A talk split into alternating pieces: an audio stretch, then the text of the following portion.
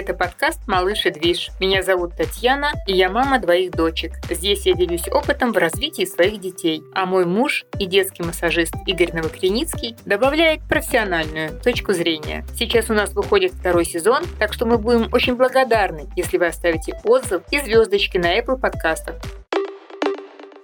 Сегодняшний эфир у нас про детскую обувь как правильно выбирать детскую обувь и зимнюю детскую обувь в частности. У нас гость, ортопед Павел Семиченков. Павел, расскажите немножко о себе. Всем привет, меня зовут Семиченков Павел, я врач-травматолог-ортопед. По совместительству я многодетный отец. 13 лет назад у меня начали рождаться дети, и я погрузился в детскую ортопедию. И сегодня результат моей многолетней работы я вам воплощу свой рассказ о детской обуви. Надеюсь, для вас это будет очень полезно, потому что вы получите, по сути, гайдлайн, как в магазине, быстро и без особых трудностей выбрать качественную детскую обувь и не обязательно дорогую. Я всегда говорю родителям, не гоняйтесь за брендами. Неплохие модели обуви есть даже среди китайских брендов, но стоят они в разы дешевле. А ребенок растет быстро, поэтому на многие года покупать обувь, ну, если, конечно, вы э, не многодетная семья, иногда смысла не имеет. Поэтому я не стесняюсь покупать своим детям в магазине дешевые модели и по тем критериям, которые мы сегодня вам расскажем, вы сможете это делать самостоятельно и экономить. Да, я скажу, что у Павла четверо детей, он, как никто, знает вообще все, так сказать, нюансы всех возрастов. Да, сколько детям лет, Павел? Я знаю, что одному э, меньше годика точно. Да, это младшая дочка моя 8 месяцев ей на, на сей момент, а старшая уже 13. А еще есть 11 лет и... 11 лет и 7 лет. Вот, видите? Получается, что у нас и первоклашка, и тот, кто сейчас будет делать только первые шажочки, и подросток, который уже переходит в категорию почти взрослых. И принципы вообще выбора обуви, они едины для всех этих категорий? Конечно, даже для взрослых. Принципы не меняются. Стопа человека, принципы ее работы практически неизменны. Поэтому что для ребенка годик, два года, что для взрослого человека 60 лет мы выбираем по одному и тому же принципу. Сейчас вообще очень идет модная такая тема про босоногую обувь. Она вообще под собой имеет какое-то, как сказать, обоснование, да? Вот это, это вообще хорошо для ноги? Действительно так хорошо для ноги, как говорят? Без сомнения, это имеет обоснование и в чем оно кроется. Когда мы ходим, бегаем, прыгаем, наша стопа гнется. И гнется она в переднем отделе. Там вот, где начинаются наши пальцы, там а, основное подвижное место у стопы. И когда мы ходим, выталкиваемся, приземляемся, стопа именно в этом месте должна сгибаться. Если обувь не будет позволять стопе сгибаться в этом месте, или хуже того, она будет гнуться в середине, вместо того, чтобы гнуться впереди, она будет нарушать естественную биомеханику стопы, мешать ей правильно работать, правильно перекатываться, и это принесет колоссальный вред. Поэтому первый шаг, когда я прихожу в магазин детской обуви и э, начинаю ее тестировать, первое, что я делаю, беру и сгибаю подошву. Подошва должна сгибаться именно в передних отделах. Здесь должно быть самое мягкое место. Если самое мягкое место у обуви посередине, представляете, при каждом шаге Вместо того, чтобы согнуться впереди, обувь сначала гнуться будет в середине. И через шнуровку, через верхнюю часть обуви, она будет давить на средний отдел стопы, тем самым ее раздавливая. Очень многое детская обувь очень легко гнется в середине и имеет жесткий передний отдел. Особенно это грешит таким состоянием летняя обувь, как это ни странно. Которая должна быть самой легкой и самой да, гнущейся. Да. Поэтому будьте очень внимательны, согните ее. Она может быть гибкой по всей длине. Это не страшно. Самая опасная обувь, которая гнется посередине и не гнется впереди. Либо обувь должна иметь самое гибкое место именно в переднем отделе, там, где гнется стопа. Ну, в общем, это там, где пальцы присоединяются к стопе, правильно? Совершенно верно. Передняя треть получается. Берем ботинок или какой-нибудь еще, не знаю, кроссовок и сгибаем в самом переднем отделе и смотрим, гнется подошва или нет. Это первый тест. Второй тест. Смотрим на каблук. Для ребенка существует такое мнение расхожее, что нужен небольшой каблучок. И как под копирку это пишется просто везде. Нужен небольшой каблучок. А я даже помню обоснование, что чтобы назад ребенок не опрокидывался, когда начинает ходить. Да, есть такое мнение. Потому что действительно возникает эффект. Пятка поднимается, и немножечко центр тяжести тела смещается вперед. Но давайте подумаем, а не сделаем ли мы медвежью услугу ребенку? Потому что ребенок не должен расти в обуви круглосуточно. Маленький ребенок привыкает ходить на каблуке с приподнятой пяткой, а потом, если он каблук снимет и побежит, его не начнет ли наоборот назад клонить? Поскольку он уже привык слегка падать вперед, а здесь подпорка сзади исчезает. Поэтому очень сомнительная такая вот трактовка, то, что падение назад является причиной необходимости вот этого каблука. Я еще слышал такое обоснование, что якобы каблук разгружает пятку, чтобы сместить на передний отдел, центр тяжести. Но когда задаешь вопрос, а зачем это нужно, зачем пятку разгружать, как правило, уже ответа нету. В норме человек, когда стоит, большая часть нагрузки, порядка 60%, приходится на задние наружные отделы. И 40% приходится на передние отделы. Почему? Потому что суставы заднего отдела, они анатомически стабильные. А передний отдел стопы – это динамический отдел стопы. Он как бы вынесен вперед. Это такой балкон. И основную стабилизацию переднего отдела обеспечивают мышцы. А если нагрузка смещается в передний отдел, получается ситуация, что передний отдел стопы должен теперь работать и за себя, подстраиваться под каждый шаг, амортизировать, адаптироваться к поверхности. И из-за того парня, который сзади теперь начинает филонить и не работает, потому что кто-то посчитал, что его нужно разгрузить. И это не совсем физиологичное состояние. Поэтому на самом деле обоснования ношения каблука не существует. Чем меньше каблук, тем лучше. Идеально его отсутствие. А если вот такая небольшая, знаете, платформа, особенно на кроссовках, вот спереди же все равно более низкая подошва, чем сзади. То есть э, сколько там, не знаю, перепад может быть миллиметров 5, да? Да, перепад в кроссовках тоже есть. Почти во всей обуви современной есть вот этот перепад. К кроссовкам следует относиться тоже очень осторожно и понимать, что кроссовки – это спортивная обувь, а не обувь для повседневной носки. Чем отличаются спортивные кроссовки, в принципе, от обычной обуви? Это амортизатор. Задняя часть подошвы утолщена и мягкая. По сути дела, в кроссовках можно бегать, прыгать, и ты никогда не отобьешь себе пятки, потому что такая амортизирующая подошва эффективно гасит вот эти вот ударные нагрузки. Но, когда мы говорим о детской стопе, детская стопа должна развиваться. Вот мы же в школу отдаем ребенка не потому, что ему там комфортно. Мы ребенка в школу отдаем, чтобы он там работал, учился и развивал свои интеллектуальные и мыслительные способности. То же самое и о детской стопе. Мы должны думать не только комфортно, комфорте, и не столько о комфорте, сколько о правильном развитии стопы. Наверняка вы знаете, почему ругают кеды. Знаете? Нет, не знаю, почему. Потому что ребенок в кедах отбивает пятку. Никогда не носила кеды и не любила. Кеды, они имеют тонкую подошву, и э, в области пятки их ничего не амортизирует. И ребенок, который привык носить кроссовки, вдруг начинает бегать в кедах и начинает отбивать пятку. И делается вывод, что кеды плохая, вредная обувь. Вон как пятки больно. А может быть причина вовсе не в кедах, а в том, что стопа привыкла полагаться на искусственный амортизатор кроссовок и разучилась сама амортизировать. Ведь как стопа амортизирует? Мы как приземляемся? Мы сначала приземляемся на мысочки, а потом мышцы мягко и аккуратно опускают стопу на землю. Вы можете попробовать залезть на стол и спрыгнуть со стола, но не на мысочки, а сразу на пятки. Ощущения у вас будут потрясающие. Мне почему-то уже прям больно стало. Да. Вот примерно этот эффект получает ребенок, который не умеет правильно прыгать и приземляться. А кроссовки, которые приучают маленьких детей к тому, что, в принципе, сами, самим амортизировать не нужно. За все за нас делают вот эти кроссовочки. И стопа не получает вовремя нужный навык для развития, привычку амортизировать приземление на носочки и мягкого опускания пятки. Поэтому дети часто отбивают пятки. Но мы же говорим о развитии детской стопы. Поэтому чем меньше в жизни ребенка будет вот этого амортизатора, Таких тем лучше. помощников, да, получается, да? Да, благими намерениями мы хотим ребенку обеспечить комфорт, комфортные прыжки, бег, но этот комфорт чреват тем, что навыка амортизации будет меньше. В общем, кроссовки, по сути, это такая взрослая обувь, да, уже там лет, наверное, после 12, когда уже ребенок хорошо научился управлять стопой и амортизацией и так далее. Без сомнения, первые годы жизни, до школы, скажем так, это тот период, когда ребенок осваивает, обучается использовать свое тело. Это самое важное на этом этапе. Ну, в общем, выпишем тогда кроссовки с 7 лет. Да, кроссовки – это спортивная обувь.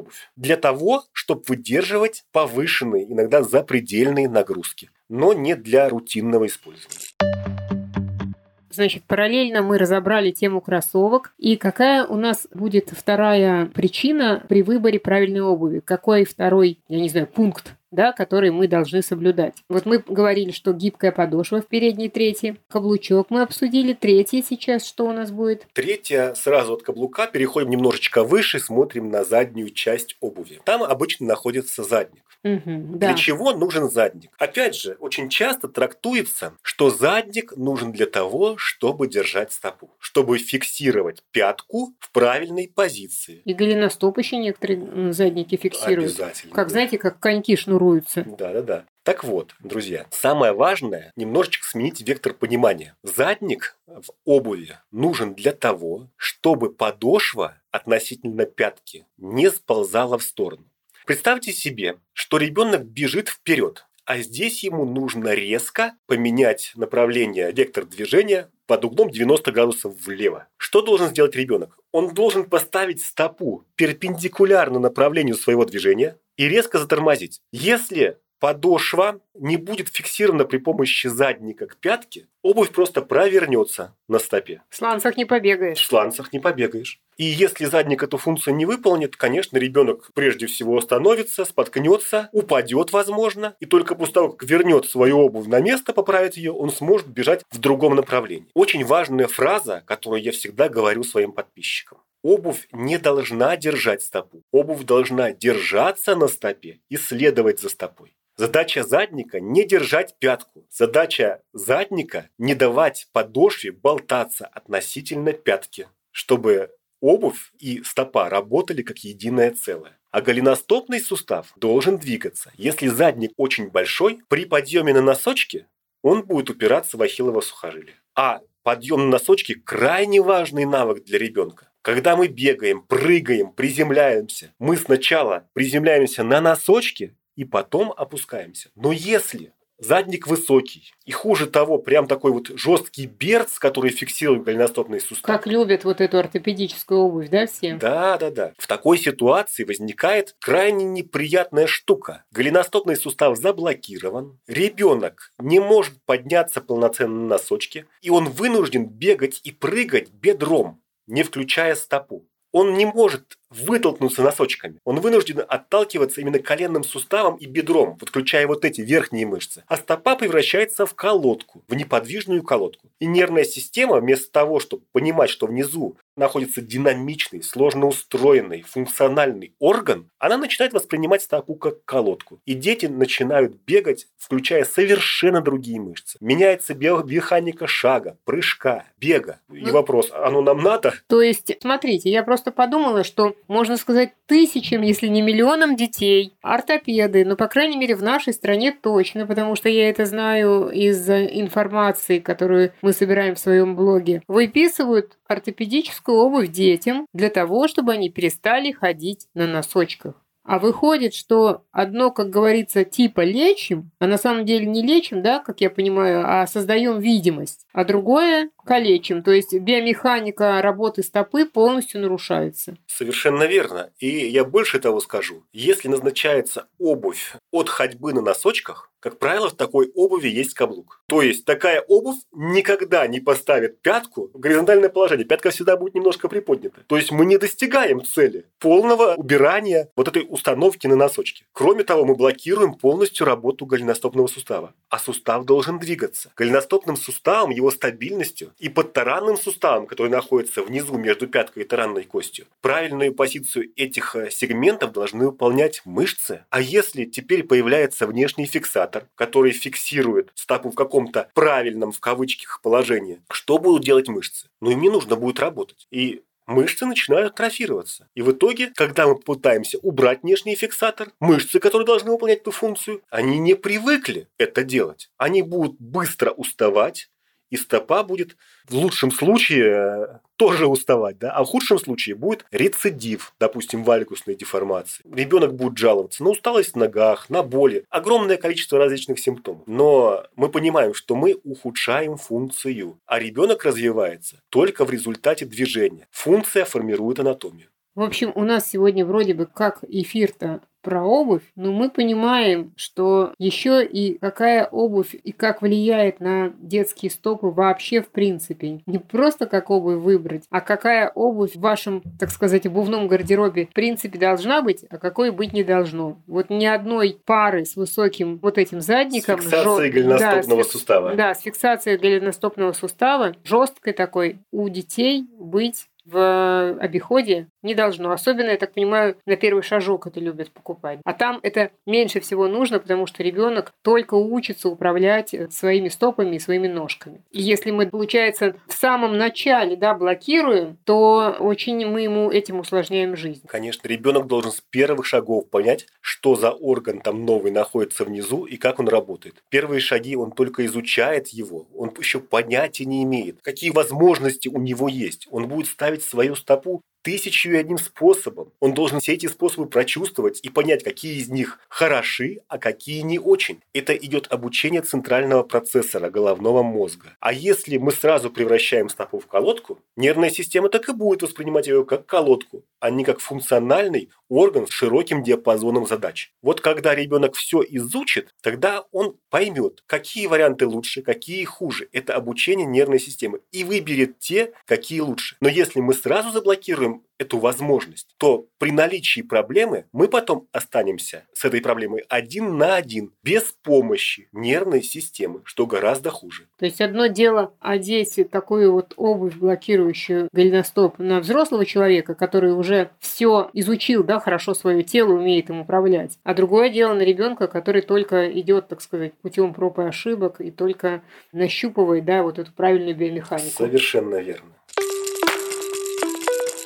Поговорили про задник, поговорили про каблучок, поговорили про переднюю часть обуви. А что у нас следующее? Супинатор. Очень часто мамы ищут обувь только с супинатором. Это прям любимая тема. Ортопедическую обувь, прям, наверное, в любом магазине первым делом родитель спрашивает, у вас ортопедическая обувь для детей? Есть. Совершенно верно. Почему-то считается, что свод в стопе, он э, появляется в результате того, что его должен продавить какой-то бугорок снаружи внутрь. На самом деле это миф. Свод стопы формируется в результате работы мышц и в результате рефлекторной работы мышц. Есть такая мышца задняя большеберцовая, которая поднимает средний отдел стопы. А есть еще мышца длинная малоберцовая, которая прижимает к земле передний внутренний отдел. И когда вот эти две мышцы тянут в разные стороны, получается, стопа закручивается и формируется свод стопы. Но если под сводом стопы, там, где должен быть э, свод, появляется подпорка,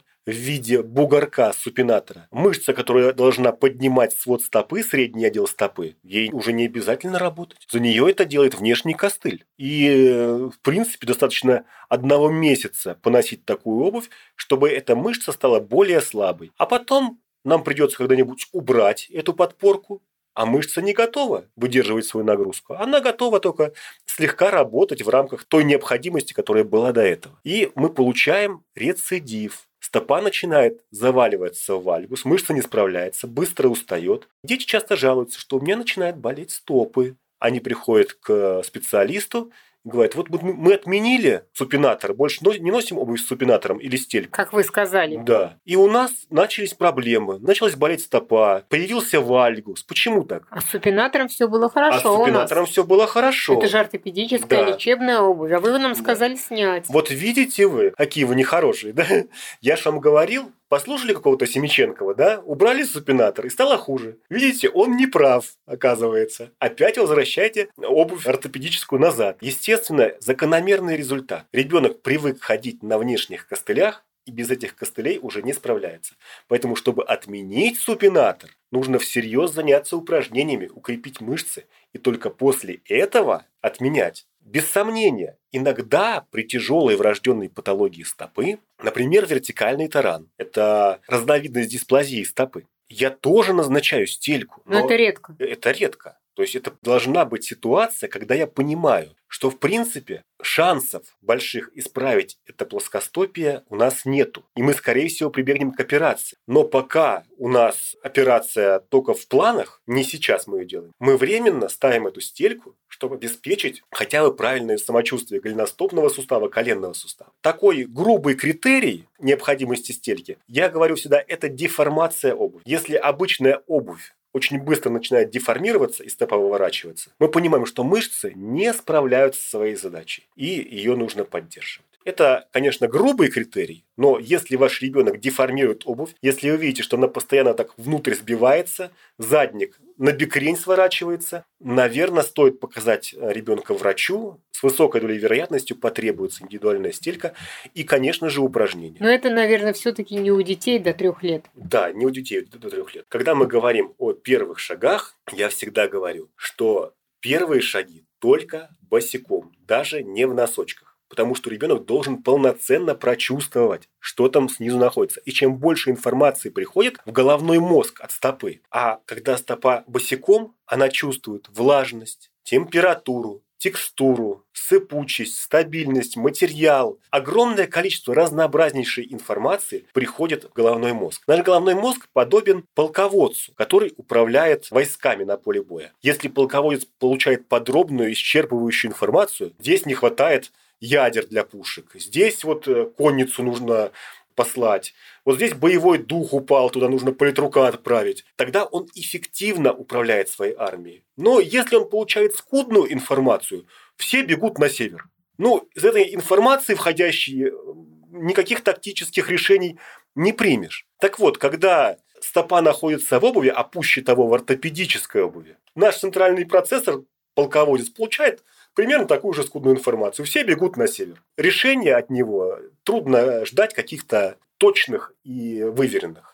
То есть получается это сенсорный голод, про который говорят, что если мы его испытываем, если младенец его испытывает, то мозг недополучает информации для своего развития. И вот стопа – это такой же орган, по сути, как ладони, как руки, да, который собирает информацию с поверхности, в данном случае пола, и передает ее в мозг. И важно э, как можно больше ходить босиком, особенно младенцам, ну вот тем, кто делает первые шажочки. Это от 10 месяцев, ну и, наверное, там до полутора лет. Совершенно верно. Я еще хочу сказать про свод стопы у детей, которые только что начинают ходить. В норме стопа у ребенка первых двух лет жизни при опоре полной площадью своей касается пола. Угу. И это нормально, и это никакое это не плоскостопие. Совершенно верно. Вообще диагноз плоскостопия, он после какого возраста может быть поставлен? Сам по себе диагноз плоскостопия в чистом виде достаточно редкий диагноз. Это угу. вот та самая ситуация, когда мы говорим про вертикальный таран, выраженную степень дисплазии вот, стопы. Это прям да. вот какие-то 2-3%, да? Стопа от... вывернутая и плоская, да, ее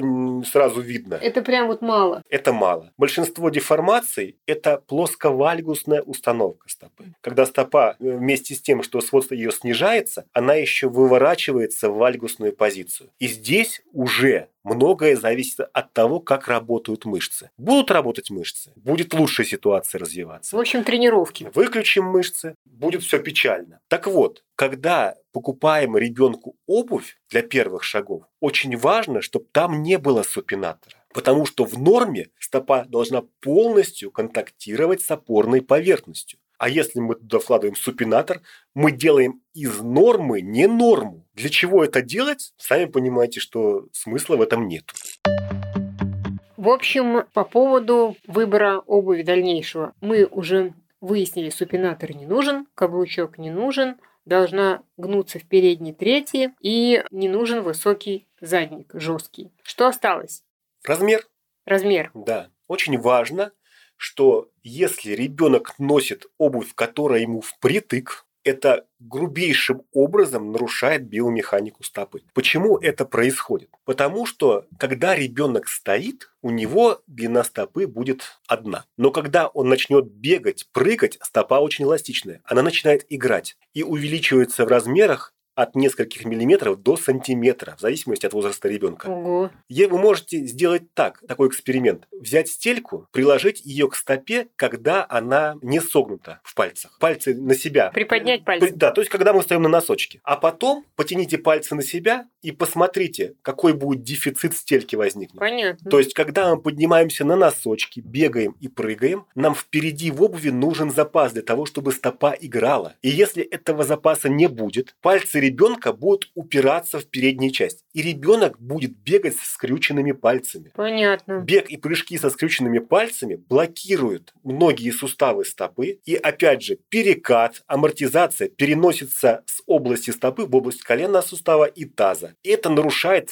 принципе правильную биомеханику ножек ребенка. Поэтому, покупая... То есть запас должен быть обязательно, да? Совершенно верно. Для самых маленьких деток запас должен быть где-то 5 миллиметров, как минимум. А когда мы говорим о школьниках, там можно брать с запасом сантиметр и даже до 14 миллиметров. Все, конечно, зависит индивидуально от формы стопы, от высоты колодки, полноты колодки, от того, какая обувь зимняя или летняя. То есть тут много факторов. Но я всегда рекомендую доставать стельку из обуви, поставить ребенку на стельку и посмотреть, чтобы в стельке впереди был запас. Минимум 5 миллиметров. Минимум 5 миллиметров для дошкольников. Когда мы говорим о зимней обуви, То там сантиметр. можно сантиметр, потому что тесная обувь, она всегда более холодная. А в зимней обуви хорошо иногда и носочек поддеть, и а, войлочную стельку положить вместо родной, чтобы утеплить модели.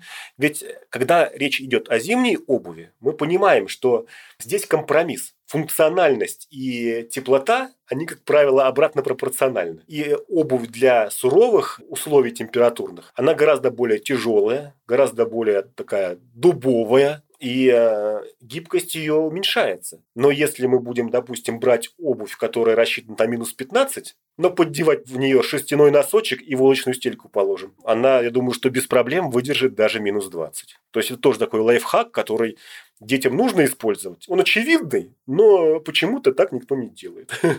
Ну, по крайней мере, это более гибкая обувь будет Да. точно. Совершенно верно. Все мы разобрали или что-то еще? По поводу вот шнурков, по поводу липучек, вот тут есть какие-то нюансы? Нужна хорошая фиксация. Если обувь болтается, без сомнения, болтающаяся обувь приводит к скрючиванию пальцев и нарушению биомеханики стопы. Но очень важно, когда речь идет, например, о зимней обуви, чтобы жесткая часть задника была не высокой, а область голеностопа гибкой. То есть не обязательно, чтобы зимняя обувь была низкой. Нет, вовсе нет. Голеностопный сустав, нижняя треть голени тоже нужно утеплять. Она тоже должна быть защищена от снега, от низких температур. Но верхняя часть, которая выше задника, обязательно должна быть гибкой, чтобы не мешать голеностопному суставу двигаться. Вот таким вот образом. А по поводу ношенной обуви? Вот э, детям до года, ну там до двух лет, ему только купил обувь. Там прошло какое-то, не знаю, там короткое время, там месяца три, и уже вырос. Он ее и не носил-то толком. Ну, особенно учитывая, что дома мы не обуваем, да, если это были какие-то там летние туфельки, ну хватило максимум, я не знаю, там на сезон месяца на два даже максимум. А там он больше в коляске ездит, чем ходит. Вот что потом делать? Больше никому нельзя отдать? Для деток, которые, грубо говоря, только в коляске катаются и практически не ходят, проблем, я думаю, не будет. Но все-таки, если ребенок уже походил в этой обуви, если ребенку полтора года, ну или там два года, стоит присмотреться. Нужно знать, у кого вы берете обувь. Если у ребенка нет деформации стопы и выраженной вальгусной вот такой установки, то страшного ничего не произойдет. Это актуально для детей, которые растут в многодетных семьях. Очень часто по наследству эта обувь передается. Вот. И э, если в семье нет вальгусной деформации, допустим, вот в моей семье у меня четыре девочки, и все друг за другом донашивают обувь, и некоторая обувь у меня даже в четвертом поколении уже Ого. используется. Ого! Это то, что вы купили 13-летний, сейчас будет носить. Да, да, да, да.